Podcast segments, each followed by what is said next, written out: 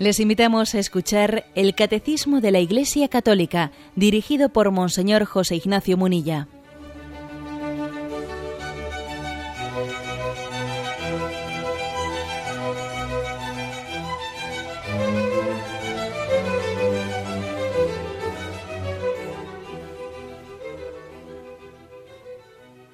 Un cordial saludo a todos los oyentes de Radio María. Un día más, con la gracia del Señor, proseguimos el comentario del Catecismo de nuestra Madre la Iglesia. Queremos comentar hoy el punto 534. Con él concluimos el apartado Los misterios de la vida oculta de Jesús. Y este último punto, el 534, explica el episodio de Jesús perdido y hallado en el templo. Como bien sabéis, es el quinto misterio del Santo Rosario de los Misterios Gozosos. Así lo decimos. Eh, quinto misterio, Jesús perdido y hallado en el templo. Leo el, el punto del catecismo y luego también leeremos el pasaje evangélico. El hallazgo de Jesús en el templo es el único suceso que rompe el silencio de los evangelios sobre los años ocultos de Jesús. Jesús deja entrever en ello el misterio de su consagración total a una misión derivada de su filiación divina. ¿No sabíais que me debo a los asuntos de mi Padre? María y José no comprendieron estas palabras, pero las acogieron en la fe. Y María conservaba cuidadosamente todas las cosas en su corazón. A lo largo de todos los años en que Jesús permaneció oculto en el silencio de una vida ordinaria.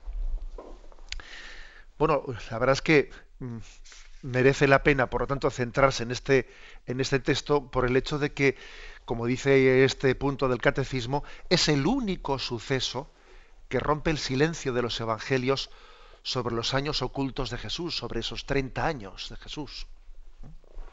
Fijaros que 30 años de vida oculta en Nazaret, tres años de vida pública, tres días de su pasión hasta que resucitó, tres días perdido en el templo.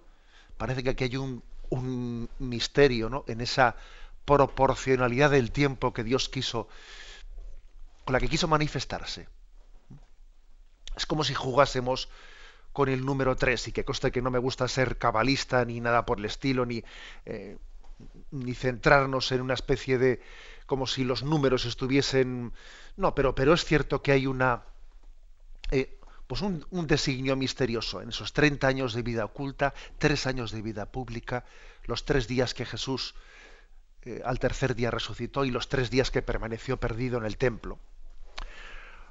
Bueno, digo que, que nos interesa, obviamente, eh, nos interesa mucho fijarnos en esas palabras, ¿no? que como oro en paño guardamos de Jesús las únicas palabras que conocemos de él, las primeras palabras que han llegado a nosotros pronunciadas por Jesús.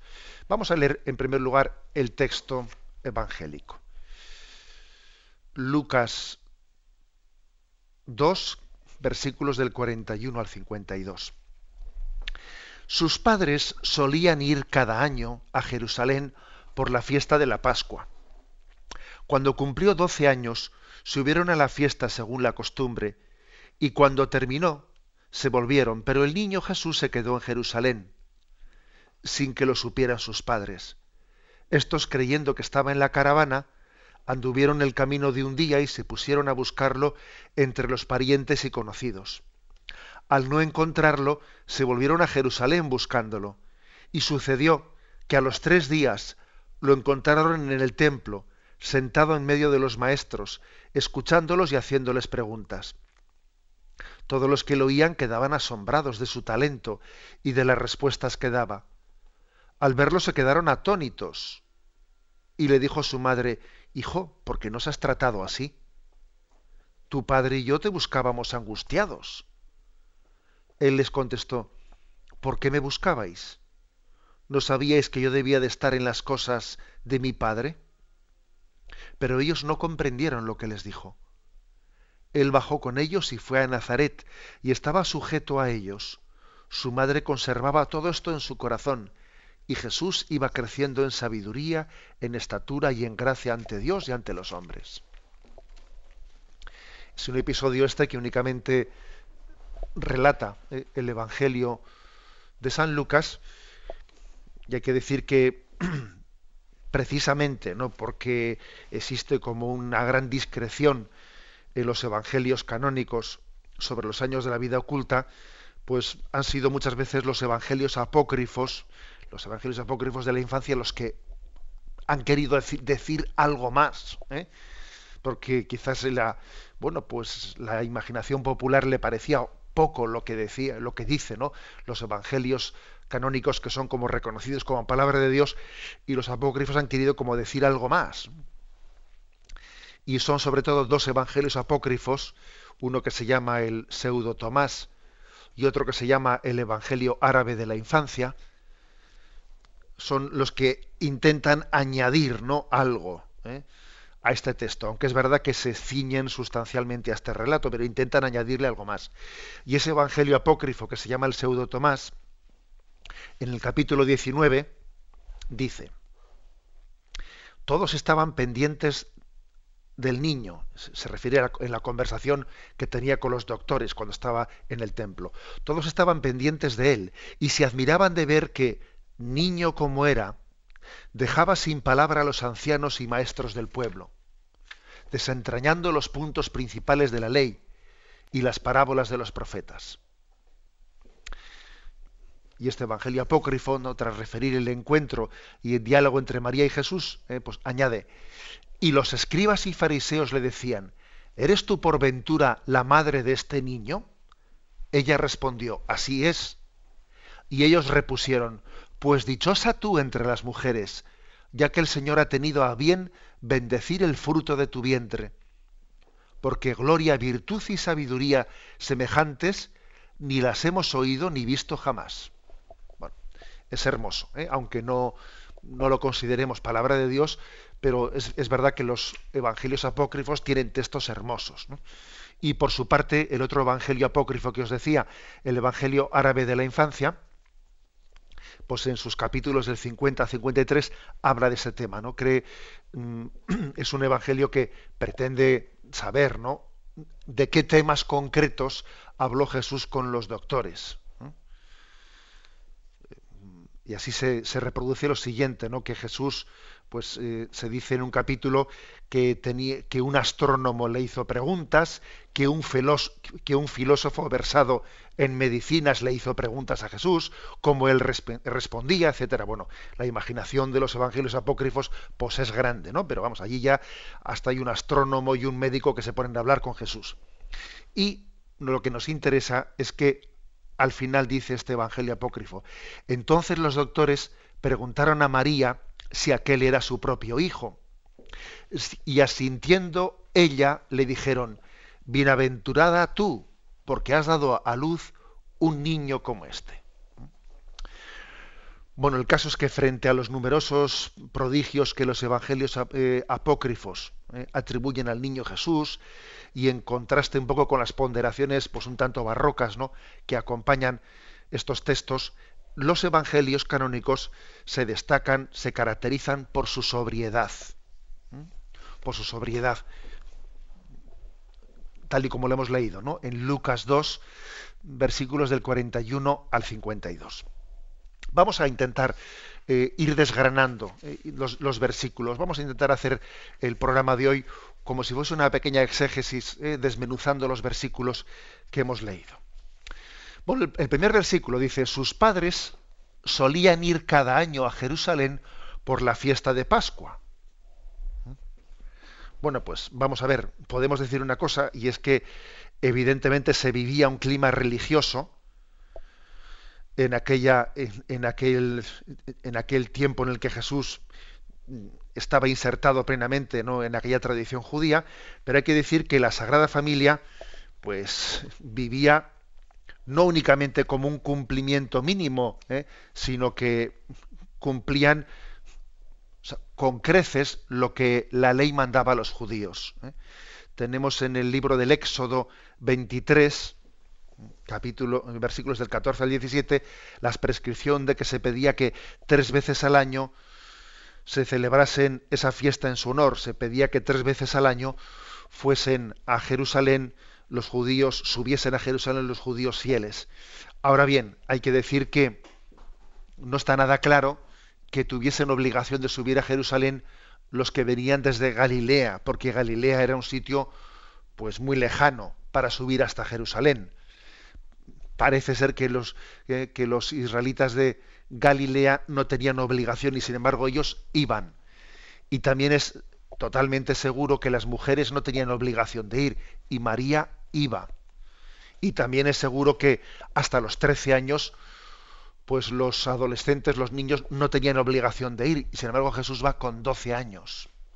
Es curioso que se detalle en este texto que Jesús con 12 años subió con su familia a Jerusalén, porque es que tenemos datos extrabíblicos que, eh, que nos dicen que con 13 años era la obligación, eh, digamos, era a partir de esa edad comenzaba esa, esa obligatoriedad que tenían los adultos de subir a Jerusalén y sin embargo Jesús sube con doce. ¿eh? Lo cual también nos dice algo, no quiere decir que Jesús no solo ha venido a cumplir la ley, sino que ha venido a superarla, a cumplirla con creces. Él no solo cumple la letra de la ley, sino que cumpliéndola la lleva mucho más allá. ¿eh? Es una, una, pequeña lección, ¿eh? si me permitís, una pequeña lección en la que la verdad es que cuando nosotros planteamos nuestra vida espiritual, nuestra vida religiosa, como haciendo la pregunta de qué tengo que hacer para cumplir, ¿eh? Eh, ¿qué, ¿qué, se me exige para cumplir? Y entonces, quien hace las cosas meramente por cumplimiento, bueno, pues tiene un riesgo, ¿no? De no vivir el espíritu de la ley. Bueno, pues digamos que la Sagrada Familia va mucho más allá de lo que se prescribía para los judíos. María se incorpora a esa subida a Jerusalén, siendo así que a las mujeres no se les exigía tal cosa, y Jesús, antes de la edad legal, sube también a Jerusalén. Es un detalle que yo pienso que, que, no, que no debemos de pasarlo desapercibido. Mm. Decir que la Pascua, eh, bueno, continúa diciendo el texto, cuando cumplió 12 años, subieron a la fiesta, a la fiesta según la costumbre, y cuando terminó, se volvieron, pero el niño Jesús se quedó en Jerusalén sin que lo supieran sus padres. Bueno, aquí lo que nos interesa es ver que eh, la fiesta de Pascua de los ácimos duraba siete días, y dice, ¿y cuándo terminó? Bueno, pues la vuelta se podía emprender antes o después, pero parece que lo lógico es pensar que la Sagrada Familia se quedaría aquella semana entera, ¿eh?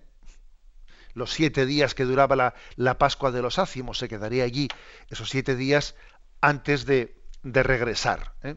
Que también tenemos conocimiento de que se viajaba en caravanas, pues para, para aumentar la seguridad, ¿no? Y además daba también cierta libertad de movimiento. Eh, existía esa forma de viajar en, caravanas. También tenemos conocimiento de que se solían hacer unas etapas pues de cercanas a 40 kilómetros al día o 35 kilómetros al día. ¿eh? Existía esa, esa costumbre, aunque la última etapa, antes de entrar en Jerusalén, solía ser más corta. ¿eh? Solía ser más corta, pues porque de esa manera llegaban no cuando ya el día había terminado, ¿eh? sino llegaban todavía frescos para poder disfrutar de su entrada en Jerusalén. Bueno, son datos, datos interesantes, ¿no? que nos, eh, que nos acercan a esa realidad. Decimos también que con respecto, ¿eh? con respecto a esos tres días eh, a, ese retorno, mejor dicho, a ese retorno en el que se encuentran la gran sorpresa de que mm, Jesús mm, pensaba yo que estaba contigo, le, diría María a José y José a María, pues yo pensaba que estaba contigo.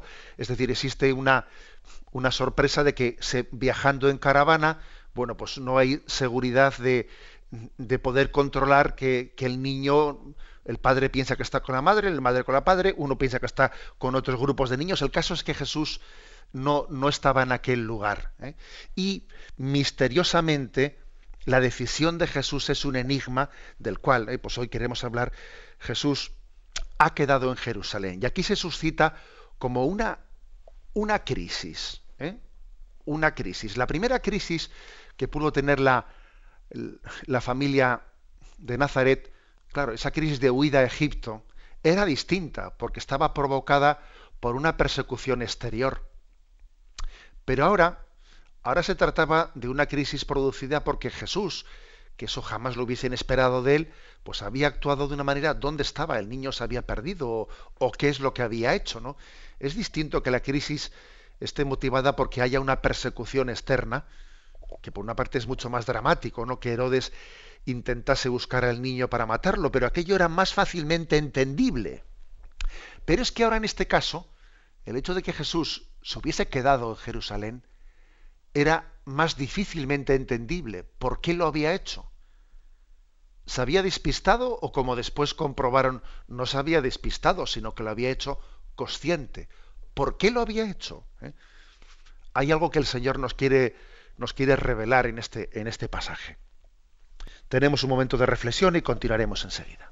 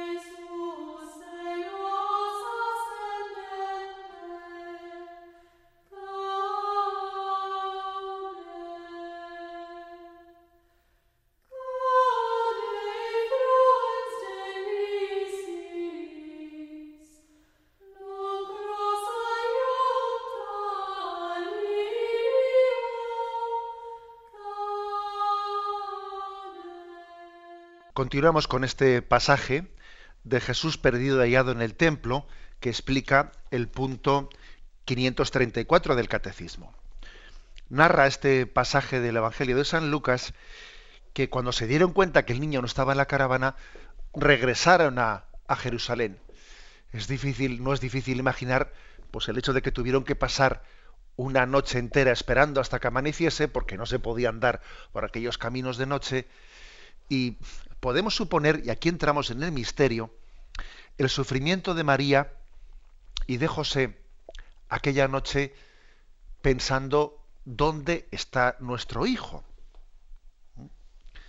Y, es de imaginar que también su imaginación y su angustia pues les llevaría a pensar muchas veces y, y bien sabéis las madres que cuando que cuando a veces falta un hijo es fácil tender a pensar eh, habrá sucedido un accidente, habrá sucedido tal. Hay una noche, una noche del espíritu en este momento. Hay un momento de prueba muy grande para José y para María. Es un momento de prueba porque cuando ellos finalmente, después de tres días de búsqueda, le encuentran en el templo, la verdad es que según uno lee el pasaje evangélico no tiene claro si los tres días es desde el momento en que se dan, se dan cuenta que ha desaparecido o desde el momento que llegan a Jerusalén y empiezan a buscarle. El caso es que tampoco fue llegar a Jerusalén y encontrarle enseguida. No, eh, o sea, eh, el mismo Jesús, digamos que en Jerusalén tampoco salió a su encuentro. Ellos anduvieron buscándole y, y cuando le encontraron, pues no, por su sorpresa fue ver que Jesús no les estaba buscando a ellos, que estaba en el templo allí hablando con los doctores. O sea, ellos le buscaban a Jesús y parecía que Jesús no estaba inquieto. Bueno, sus padres no podían explicarse esta actitud.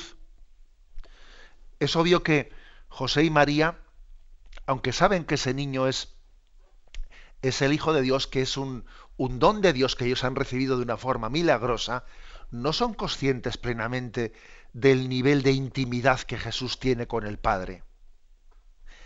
Ni tampoco son conscientes de que ese episodio de la pérdida y hallazgo en el templo está siendo también una lección en la que Dios está educando el corazón de José y de María. Algunos, algunos padres dicen que, que este momento para ellos pudo ser más duro que el de la huida a Egipto. Porque mira, cuando llegaron a Egipto, por lo menos estaban juntos los tres. Herodes les perseguía, pero estaban los tres juntos. Pero es que ahora Jesús no estaba con ellos, ¿no? Y el mayor tesoro que tenían, pues parecía que lo habían perdido. Como los apóstoles, que se quedan sumergidos en una profunda tristeza en el momento de la muerte de Jesús, acordaros de cómo María Magdalena llora junto al sepulcro y le preguntan, ¿por qué lloras? Porque se han llevado a mi Señor, a mi Maestro, y no sé dónde lo han puesto. Y llora, ¿no? El hecho de que le han quitado a Jesús. Bueno, algo así ocurre aquí con María y José. Les han arrebatado su tesoro y entonces pasan una noche oscura. Una noche oscura en la que Dios les está purificando. Porque quiere enseñarles, quiere mostrarles que ese niño no les pertenece a ellos de forma exclusiva, que es ante todo y sobre todo hijo del Padre. Y entonces tiene que educar el corazón de José y de María para ese desprendimiento de Jesús. Es una purificación muy grande. Todo madre, todo padre puede tener una tendencia muy natural a la posesión de su hijo. Pretender que su hijo esté siempre cerca, intentar que su hijo no sufra, intentar evitarle los dolores, los sufrimientos a su hijo, es una tendencia pues muy lógica, ¿no? Es un poco la lógica del amor, que quiere cerca a la persona amada y quiere intentar que no sufra, ¿no? Pero claro, eso, esa lógica del amor humano podría ser, podría llegar a ser incompatible, ¿no? con el misterio de la redención al que al que Dios está llamando, a, que el Padre llama a Jesucristo. Y María estaba siendo educada no para poseer a su hijo, sino para entregarlo. No para intentar evitar que eh, evitarle cualquier sufrimiento, para intentar evitarle el camino de la cruz, no, sino para ayudarle a su hijo a llevar el camino de la cruz. Está siendo educada para ello. De lo contrario hubiese ocurrido que también María en, vez de ayudarle a su hijo a entregar su vida en la cruz, hubiese intentado apartarle a su hijo de la cruz. Bueno, como veis aquí hay, un, eh, hay una, una gran pedagogía. En esa noche oscura, en esa noche del Espíritu, José y María están siendo interiormente preparados. Y ojo, porque esto, esto que el Señor hace con José y con María pues que estoy convencido que cada uno a su forma y en su momento, nosotros también necesitamos, ¿no? De momentos de, ser desposeídos de nuestras seguridades y de lo que entendemos que es ¿eh? incuestionable, ser desposeídos de ellos para a veces sentirnos desnudos, para sentirnos, pero para que Dios nos purifique en ese desposeimiento. Y luego el Señor nos diga, hombre de poca fe, porque has dudado? Te he desposeído para que aprendieses a confiar en mí. Jesús sabe que sus padres están sufriendo, pero curiosamente no les ahorra ese sufrimiento y, y, les ama como nosotros desde luego no somos capaces de amar a María ni a José. Jesús les ama entrañablemente, ¿no? Les está preparando también a María y a José para vivir ese consejo evangélico que, que él dio a todos los discípulos, ¿no? Acordaros de que Jesús dijo, el que no sea capaz de dejar madre, casa o hermanos por mí, no es digno de mí, no es digno de seguirme. Jesús pidió a sus discípulos la disponibilidad de ser capaz de dejar casa, padre, hermanos, esposa, bienes por su seguimiento. Ahora también se lo pide a José y a María de alguna forma. la capacidad de desposeerse de esa posesión de su hijo. ¿Eh? Es decir, que están recibiendo una lección de, abnegación. ¿Qué significa abnegación? ¿Eh? Abnegación es negar el yo como determinante de nuestras decisiones y de nuestra conducta. Es decir, que el, negarle al, a, mi yo, a mi egoísmo, ser yo siempre el que decida cómo, dónde, cuándo, a mi forma, a mi modo. Uno tiene que abnegar su yo. No como yo quiero, sino como tú quieres. No, por no a mi modo, sino a tu modo, Señor. No por mis caminos, sino por tus caminos. Y tienen que ser purificados.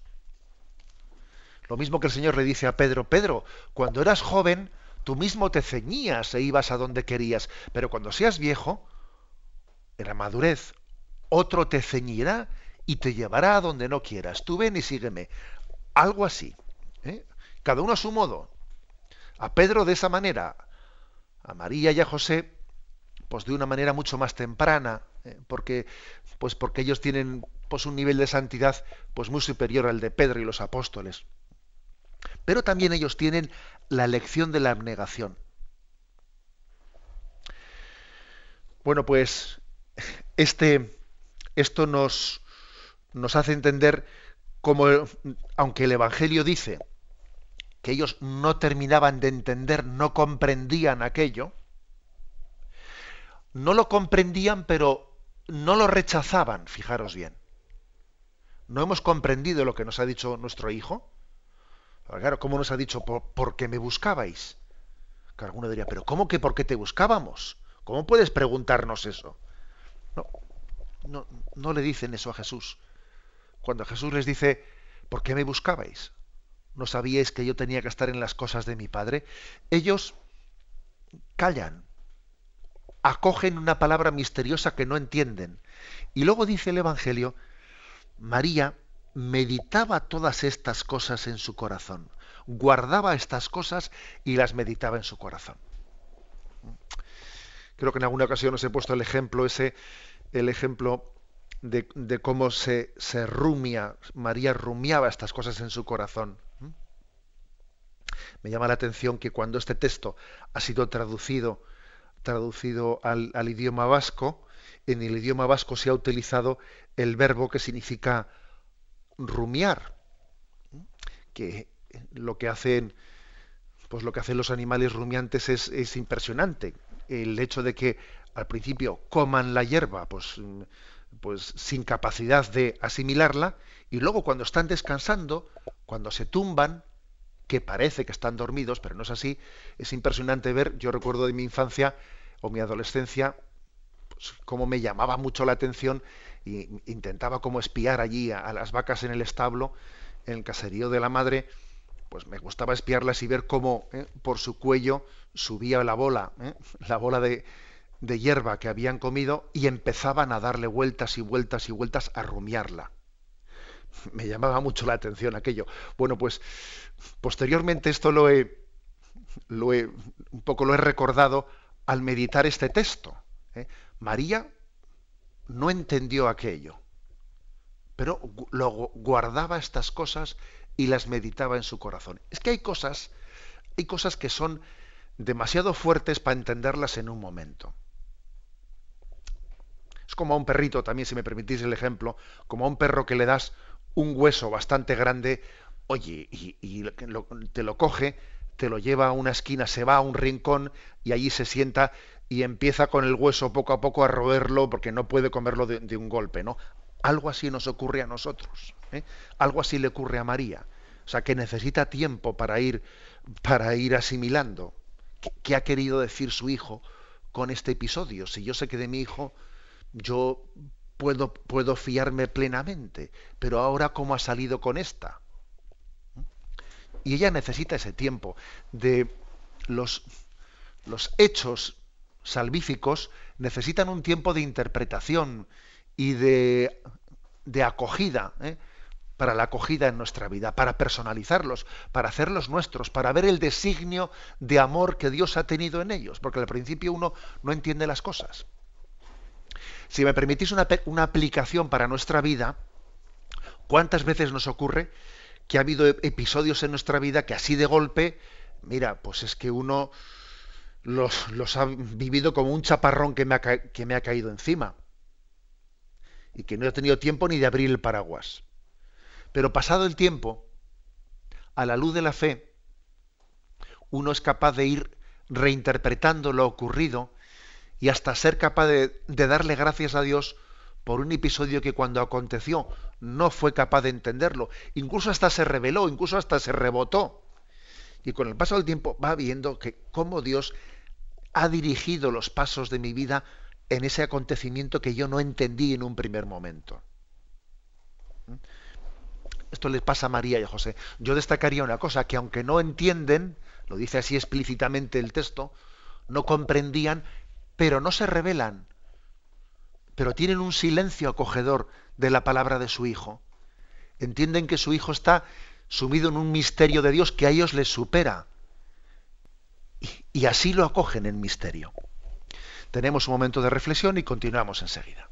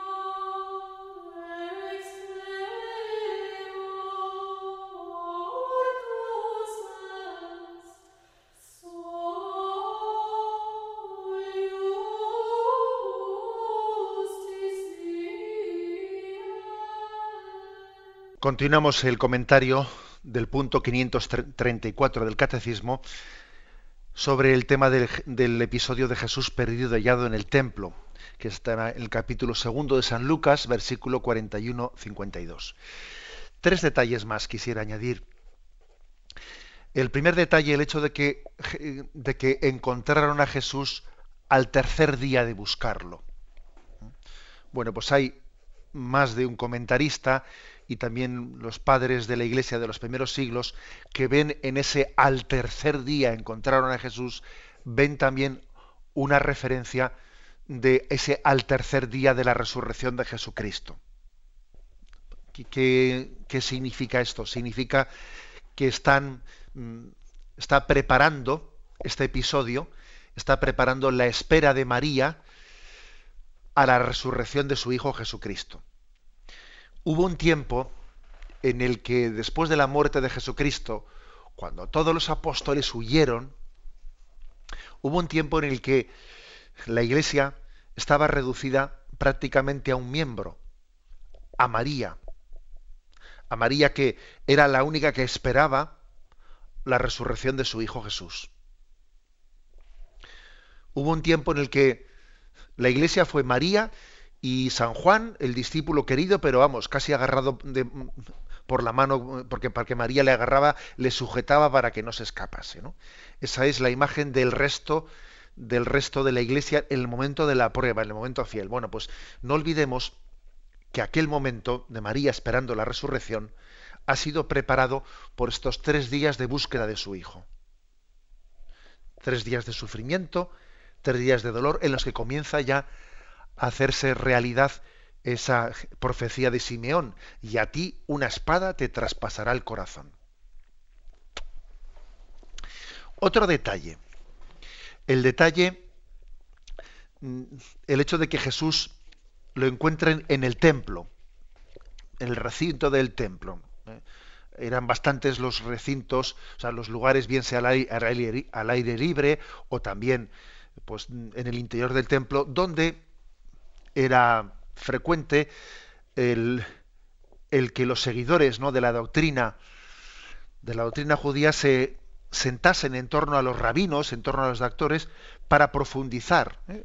en, la, en el sentido de la palabra de Dios. Lo solían hacer según sabemos, según conocemos, con el estilo de la diatriba, que alguien hiciese preguntas, que el otro dice respuestas, que el otro discutiesen, que no, no polemizando por polemizar, sino haciendo que a través de las preguntas y las respuestas se fuesen aclarando, aclarando los, ¿eh? los términos.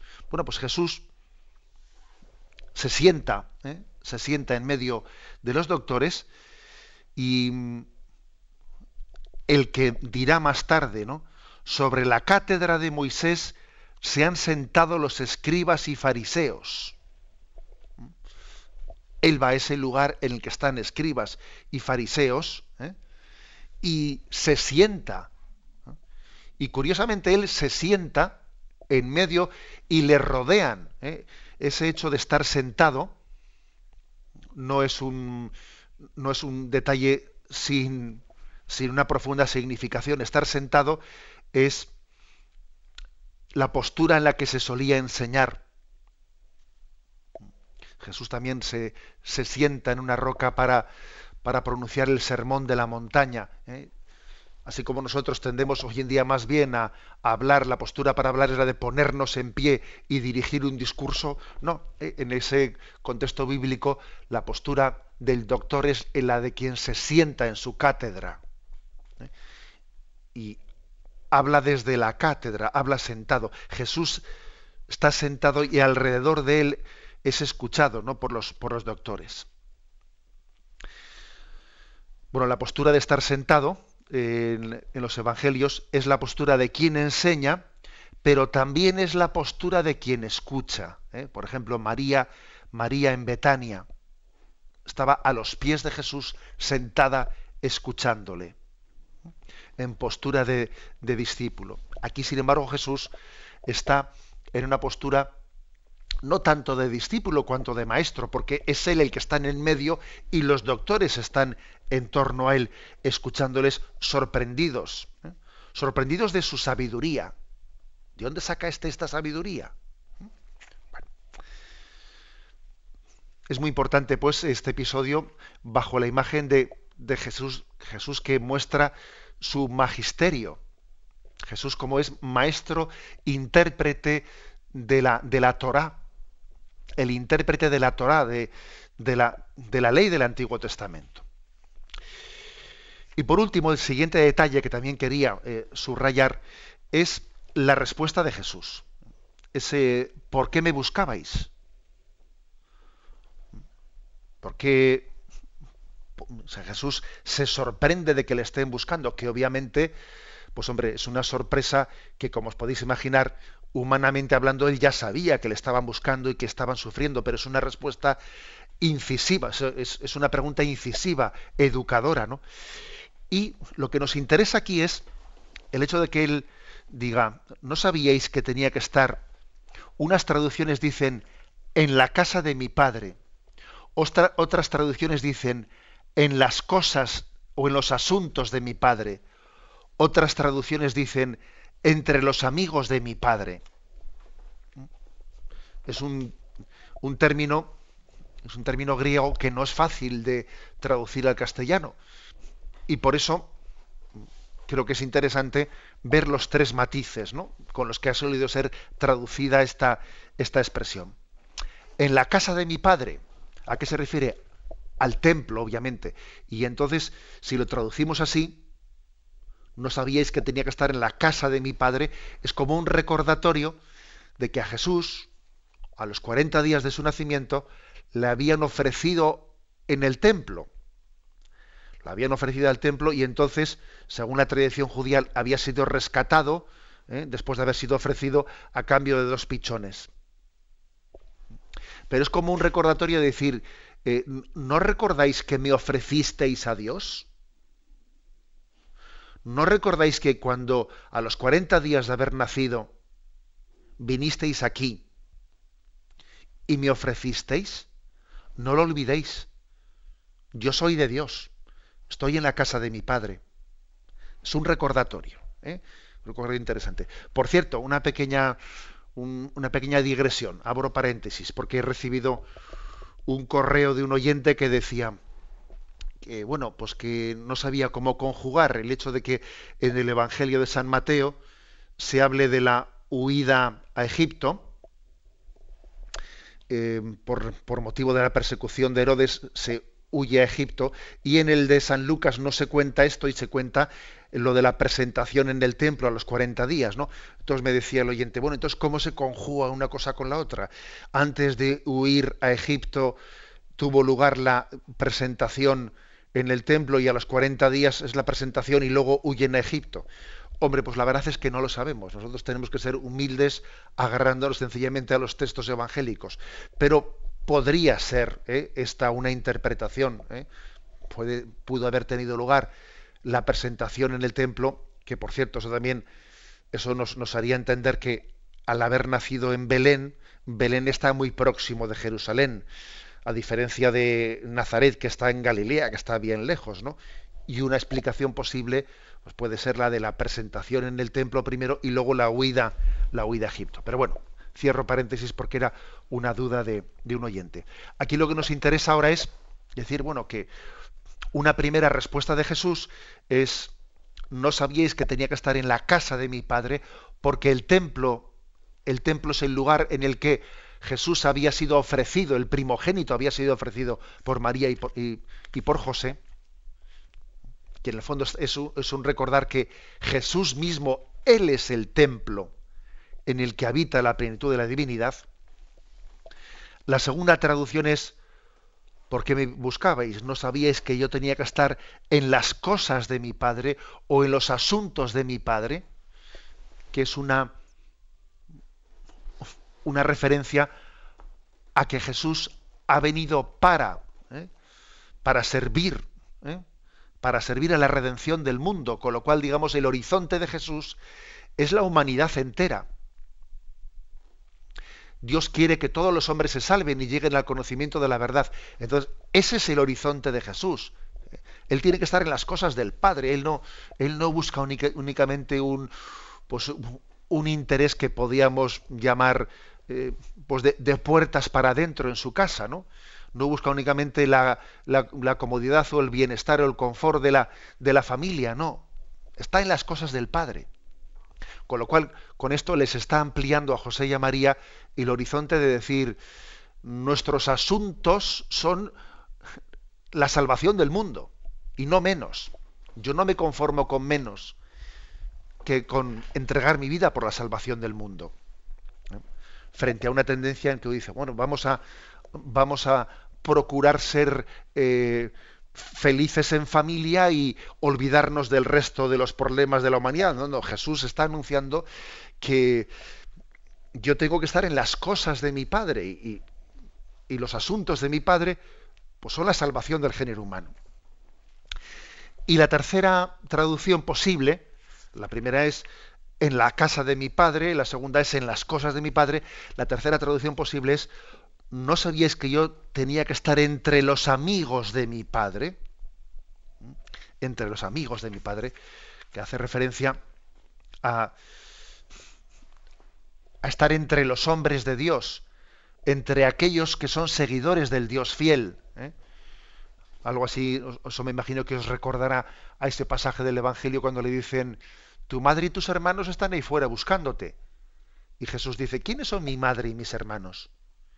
y mirando alrededor, dijo, estos son mi madre y mis hermanos, los que buscan la voluntad de Dios y la cumplen. Algo así eh, sería, así podíamos interpretar esta posible traducción, no sabíais que tenía que estar entre los amigos de mi Padre. O sea, la familia de Jesús es, está formada por, por todos aquellos que, quieren servir fielmente a Yahvé. Bueno, pues eh, lo dejamos aquí. Esta es la, eh, la, explicación de este pasaje evangélico, el pasaje evangélico del el hallazgo de Jesús en el templo. Con él eh, se completa estos, estos puntos, que son cuatro en concreto, sobre los misterios de la vida oculta de Jesús. Damos paso ahora a la, intervención de los oyentes. Podéis llamar para formular vuestras preguntas al teléfono 917-107-700. 917-107-700.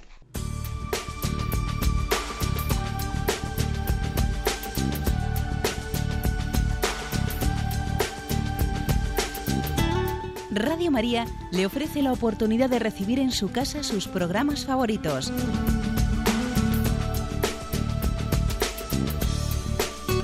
Ahora lo puede hacer a través de nuestra página web www.radiomaria.es o bien llamándonos al 902 500 518. 902 500 518.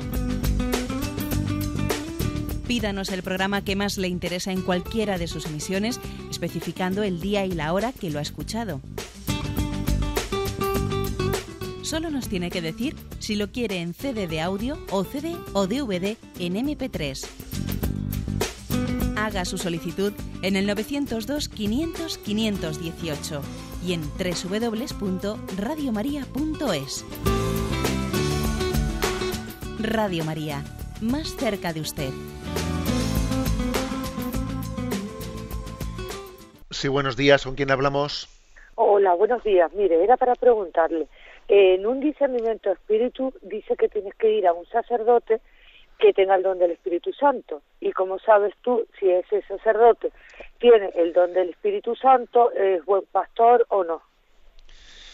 Vamos a ver. En principio, un sacerdote, mm, entre los dones que recibe, como sacerdote, profeta y rey, mm, eh, recibe también por el sacramento del orden el don, ese don de, ser profeta y de ayudar también a discernir en él, pues en, el, en la vida espiritual. Quiero decir que, que sería un error pensar ¿eh? que está totalmente supeditado al carisma personal del sacerdote. Es que el propio sacramento del orden le ha dado ya ¿eh? un don para poder acompañar y discernir. Ahora, es verdad ¿eh? Que, los dones particulares, que los carismas particulares, que la santidad de una persona pueden ayudar a que lo que en sí es por, digamos, ontológicamente por el sacramento, esté potenciado por el carisma y por la santidad. ¿eh? O sea, quiero decir que, claro, se puede tener un mínimo, ¿eh? Un mínimo que ya es un don muy grande, ¿eh? propio del sacramento del orden, pero también eso puede estar acrecentado pues por una vida de santidad fuerte y, por unos carismas que no todo, el Señor no da a todos los sacerdotes el mismo carisma de dirección de almas. ¿eh? Entonces yo creo que, mm, que, esta distinción habría que hacerla. ¿eh? No, no, sería prudente que uno dijese, a ver, este sacerdote sí, este sacerdote no pienso que tenemos que acercarnos a un sacerdote no en primer lugar por sus cualidades personales, sino por ser ministro de Cristo en sí mismo. Ahora, también es legítimo, eh, también es legítimo que luego, cuando de la dirección espiritual se trata, pues ya busquemos eh, una forma de, de, confluencia o de eh, ver, con quién tenemos una capacidad de ser entendidos y ser y ser mejor, acompañados en el discernimiento.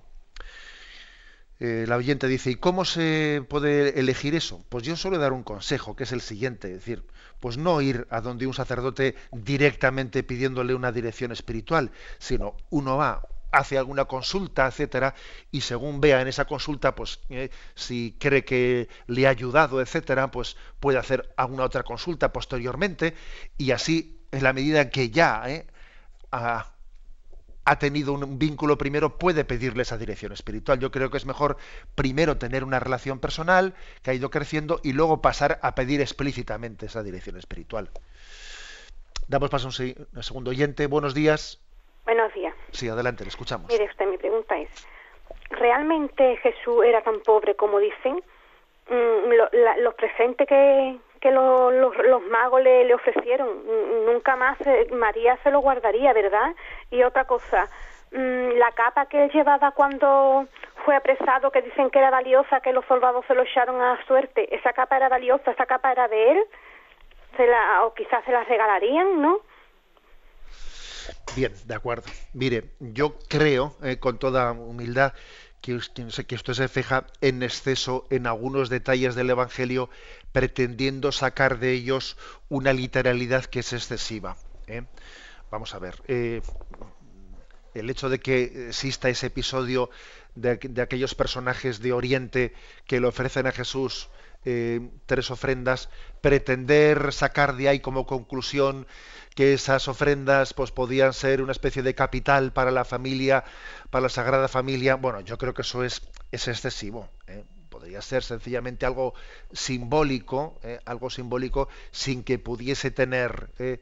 Cualquiera de nosotros tenemos colgando de nuestro cuello pues una una medalla de oro que se nos dio para nuestra primera comunión y eso afecta poco a nuestra condición de pobreza o de riqueza, ¿entiende? O sea, es decir, yo creo que usted se fija excesivamente eh, pues en unos detalles muy puntuales de los cuales no se puede deducir. Sin embargo, lo que sí que se puede deducir de cómo era la, eh, cómo era la condición económica de Jesús, pues es, es de otros detalles por el hecho, por ejemplo, os comenté que cuando María y José presentan a su hijo en el templo a los 40 días, le rescatan con dos pichones, que era la ofrenda que hacían las familias pobres en la ofrenda litúrgica.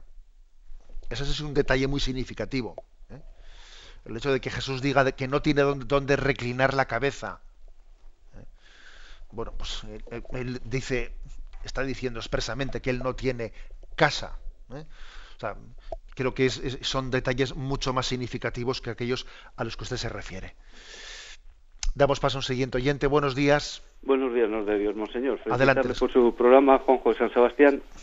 Y simplemente al hilo de lo que comentaba de esa pregunta que le hacía o ese correo que le enviaba un oyente con respecto a qué fue antes si la huida a Egipto, la presentación en el templo, yo creo que la solución, con todo mi cariño y respeto, está en el propio Evangelio Herodes mandó decapitar a los niños menores de dos años, que era el tiempo transcurrido desde que habían pasado los magos.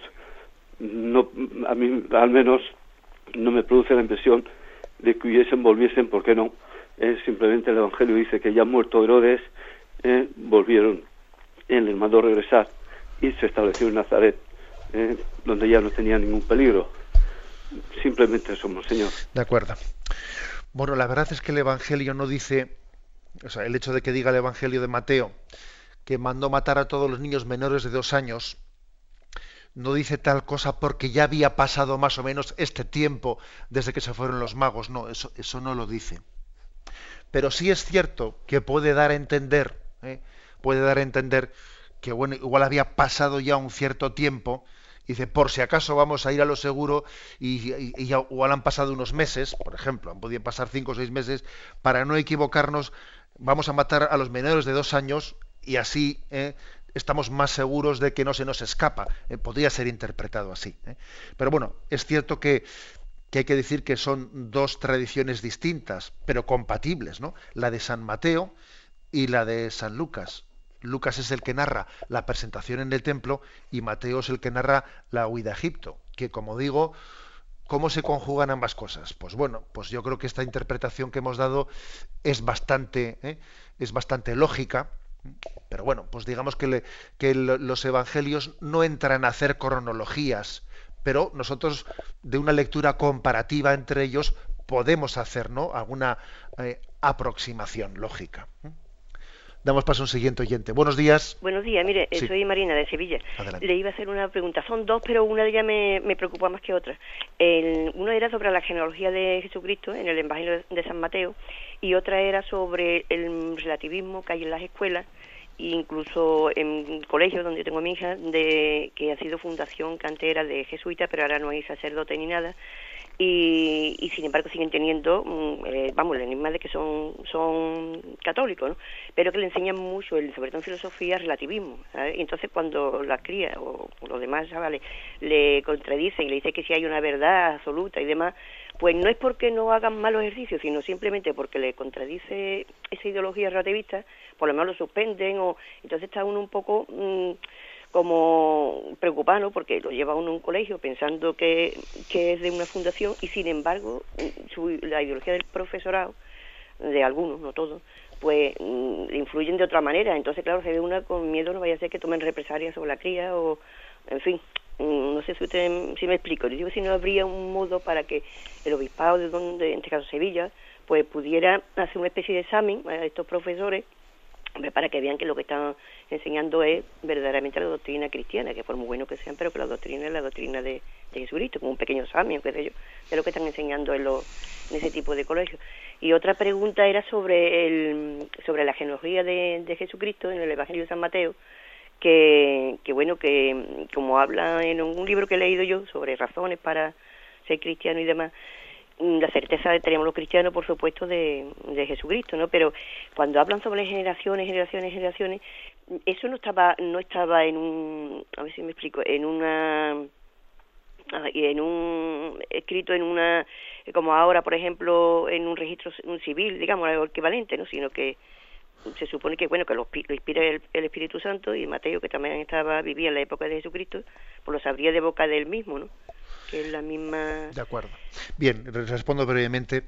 Y con respecto a esto segundo, hay que decir que la genealogía de Jesucristo, algo ya indicamos, ¿no? Cuando, cuando explicamos este tema que está en el capítulo primero de Mateo, no tenemos que interpretarla en un sentido histórico, eh, pues como nosotros lo interpretaríamos de seguir una genealogía como una historiografía, no, porque es obvio que también tiene una intención teológica el texto y además explícitamente uno cuando coteja esta genealogía con el Antiguo Testamento, que bueno, pasó hay que ser muy conocedor de la Sagrada Escritura, se ve que el autor, que es San Mateo, él mismo se ha tomado la libertad eh, de apartarse en algún momento determinado ¿no?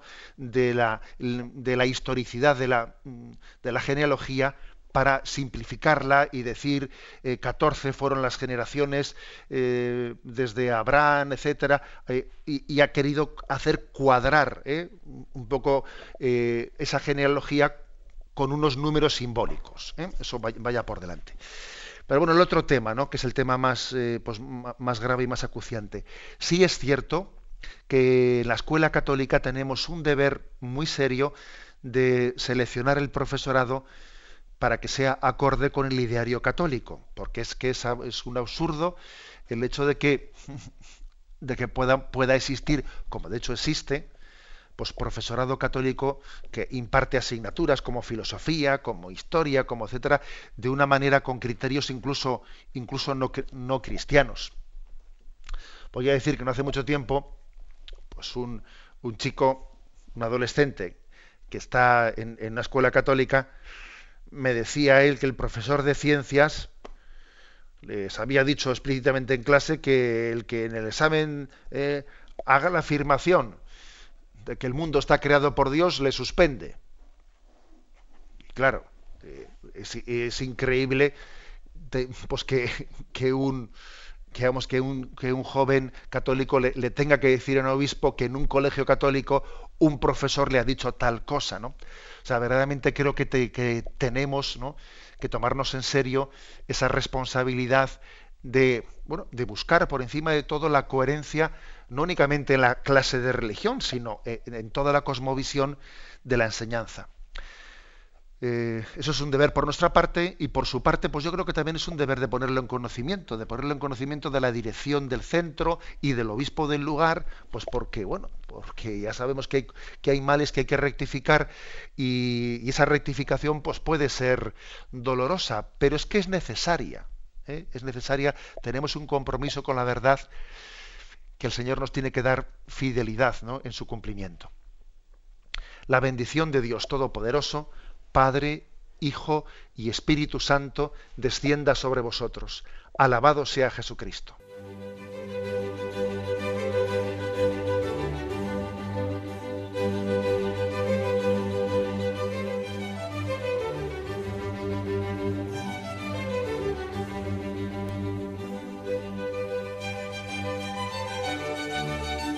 Han escuchado en Radio María el Catecismo de la Iglesia Católica un programa dirigido por Monseñor José Ignacio Munilla.